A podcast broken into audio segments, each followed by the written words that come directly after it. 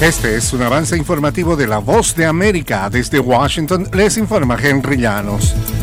Autoridades estadounidenses anuncian la captura de una banda de ciberdelincuentes que atacaron a organizaciones en todo el mundo. Nos informa Héctor Contreras. El Departamento de Justicia junto al FBI y autoridades europeas lograron desarticular las operaciones de una banda internacional especializada en ciberataques. Un grupo delincuencial conocido como Hive extorsionó a cientos de organizaciones a nivel global. El fiscal general de los Estados Unidos, Merrick Garland, advirtió esta red apuntó con ciberataques a más de 1.500 víctimas en todo el mundo, utilizaban software malicioso para tomar como rehenes a los sistemas digitales y exigir un rescate. Héctor Contreras, Voz de América, Washington. Muchas cosas cambiaron en los últimos cinco años para los cubanos que aspiran a alcanzar el sueño americano. Desde el fin en 2017 de la política de pies secos, pies mojados, que otorgaba beneficios inmediatos con solo pisar suelo estadounidense, el camino hacia el privilegio de poder solicitar la residencia permanente en Estados Estados Unidos, después de un año y un día, se estrecha cada vez más para los migrantes irregulares procedentes de la isla de Cuba.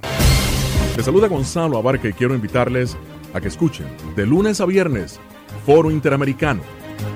Las noticias. Lo que sí podemos saber ahora es que la policía está en el... Gracias, Gonzalo. La situación que se está presentando en este... El análisis. Incluyendo eliminar, esto es muy importante. El debate. El Partido Republicano tenía dos candidatos. Todo en un solo lugar. Boanoticias.com.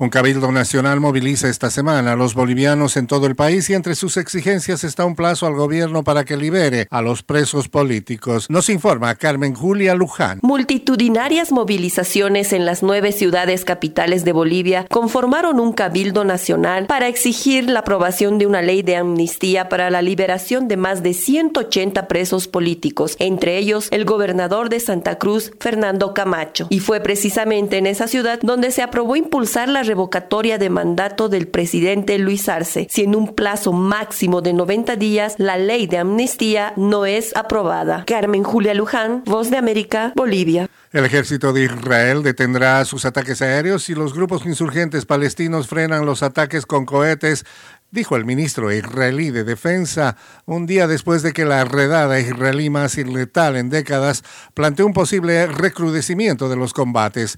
Tras un intercambio limitado de proyectiles palestinos y ataques aéreos israelíes sobre Gaza durante la noche, los residentes en Jerusalén estaban en vilo hoy en la mañana a la espera de nuevos acontecimientos. Este fue un avance informativo de La Voz de América.